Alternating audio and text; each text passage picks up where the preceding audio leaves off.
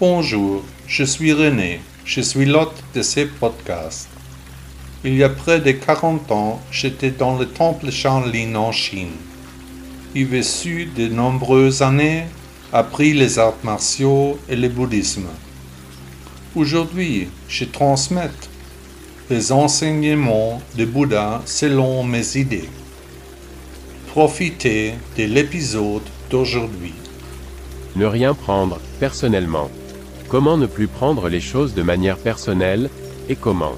Et ainsi vivre une vie meilleure. Pourquoi cela m'arrive-t-il à moi? Je n'ai pas de chance. Tout s'est ligué contre moi. Je suis un pauvre mouton. C'est comme ça? Non. Ce n'est pas du tout comme ça, personne n'a de la malchance, ou de la chance. Il n'y a pas non plus de complot contre nous, qui ou quoi pourrait bien comploter, et pourquoi cela devrait-il être le cas? Bien que nous sachions, en tant que bouddhistes, tout est déjà écrit, cela peut nous aider si nous ne prenons pas tout si personnellement, mais si nous acceptons le destin avec calme et sérénité. Savoir quelque chose ne signifie pas nécessairement agir correctement, il y a encore une nette marge de progression chez chaque personne. Pour tout prendre, personnellement, il y a pour certains de nos semblables toutes sortes de causes.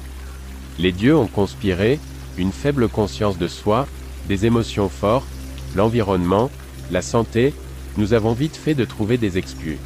Il est toutefois important de comprendre que l'origine de la prise personnelle se trouve en nous-mêmes et ne vient pas de l'extérieur. C'est juste un sentiment qui nous fait tout prendre personnellement.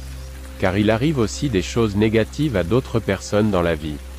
Mais tout le monde ne s'attribue pas immédiatement la survenue de circonstances négatives. La question est de savoir comment nous gérons ces événements, comment nous les traitons.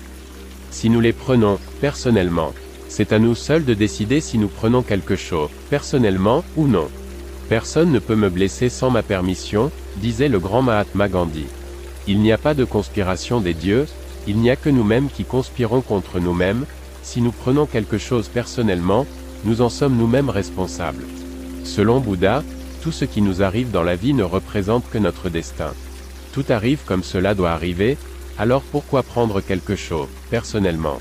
Au lieu de vous inquiéter d'un complot contre vous-même, vous pouvez vous plonger dans le concept d'éveil. Qu'est-ce que l'éveil?